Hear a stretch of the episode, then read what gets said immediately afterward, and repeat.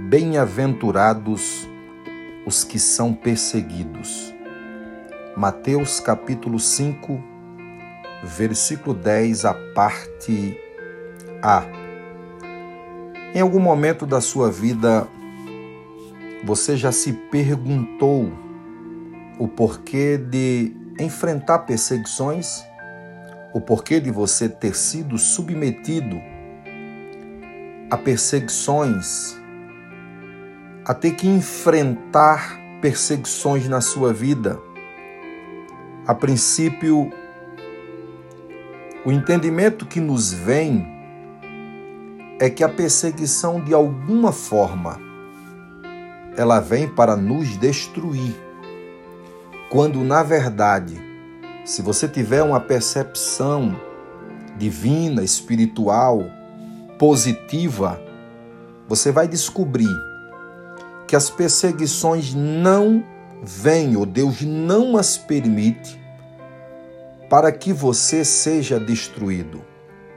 A grande maioria das vezes, por incrível que pareça, quando Deus permite uma perseguição nas nossas vidas, é porque Ele está querendo preparar-nos para algo especial é porque Ele está querendo capacitar-nos para vivermos algo que podemos chamar de extraordinário. Então, se Deus tem algo na sua vida, algo grande e extraordinário, provavelmente Ele permitirá você passar por alguns reverses na sua vida, dentre eles a perseguição. Eu estava pensando em algumas coisas que a perseguição consegue trazer para as nossas vidas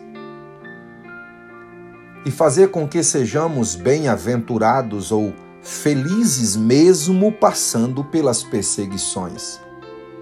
Quais são essas coisas trazidas ou que chegam em nossas vidas por causa da perseguição. Primeiro lugar, pode observar que quando você está sendo perseguido, a primeira coisa que você faz, e isso é, é até instintivo, faz parte do seu instinto, você entra em um estado de alerta, vigilância, você fica mais atento você passa a ter mais cuidados. Uma pessoa que está vivendo numa situação de folguedo, numa situação confortável, dificilmente ela viverá em um estado de alerta. Infelizmente, nós só deixamos para vivermos ou para tomarmos esta atitude quando estamos sendo sufocados, perseguidos. Aí o nosso instinto de vigilância, o nosso estado de alerta, o nosso modo de alerta ele é ativado. Ou seja, percepção, discernimento, visão, cuidado, vigilância, tudo isso é ativado e aguçado quando nós estamos sendo perseguidos. É partindo deste princípio que eu acredito e entendo que Deus só permitiu esta perseguição porque Deus está querendo ativar o seu modo vigilância, o seu modo discernimento, estado de alerta. Caso contrário, nós entraremos em uma mesmice, em um comodismo, em um relaxamento, ou seja, nós vamos perder completamente essa capacidade que nós temos, porque se não há perseguição, logo nós iremos relaxar. É por isso que Deus permite as perseguições virem, para que nós entremos em um estado de alerta. Segundo lugar, perseguições não acontecem por acaso. Não é Deus brincando com você de perseguir, de causar dores, de causar problemas, situações difíceis, de causar problemas na sua vida. Não. Acredite, nada acontece por acaso. Deus tem um propósito em tudo. Deus tem um propósito em cada ferida. Deus tem um propósito em cada circunstância. Deus é o Deus dos propósitos. Deus é um Deus de propósito e Deus tem um propósito na sua vida, por isso Deus permitiu essa circunstância de perseguição. Eu não sei se você lembra, mas o apóstolo Paulo escrevendo aos Romanos, no capítulo 8, verso 28, ele disse: Todas as coisas contribuem para o bem daqueles que amam a Deus, daqueles que foram chamados para o seu propósito. Ei, não é por acaso, é por causa do propósito. Não é à toa, é por causa do propósito. Acredite, as perseguições não acontecem por acaso. Terceiro lugar.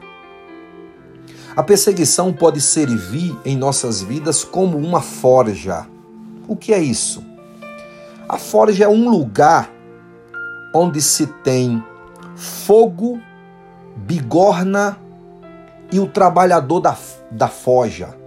Geralmente ele vai trabalhar com a marreta nas mãos, uma bigorna, muito fogo e uma peça. Essa peça geralmente ela chega sem forma, sem aparência. E é depois de ser submetida ao fogo, a uma temperatura altíssima, e depois o trabalhador da forja terá que desferir golpes nesse metal para dar a ele a aparência e a forma que o trabalhador da forja deseja que aquele metal tenha. Na forja, o metal tem que ser submetido a uma alta temperatura, isso é indiscutível. Fortes pancadas. Na forja, o metal chega sem nenhuma aparência até ele atingir a forma que o trabalhador da forja deseja. Ei, talvez essa perseguição que você está enfrentando nada mais é do que uma forja, porque quando tudo isso passar, você estará bem melhor, você será alguém superior ao que você é. Você terá uma bagagem extraordinária e acredite, você será um instrumento que ajudará outras pessoas que talvez estarão enfrentando uma, circunstância difícil.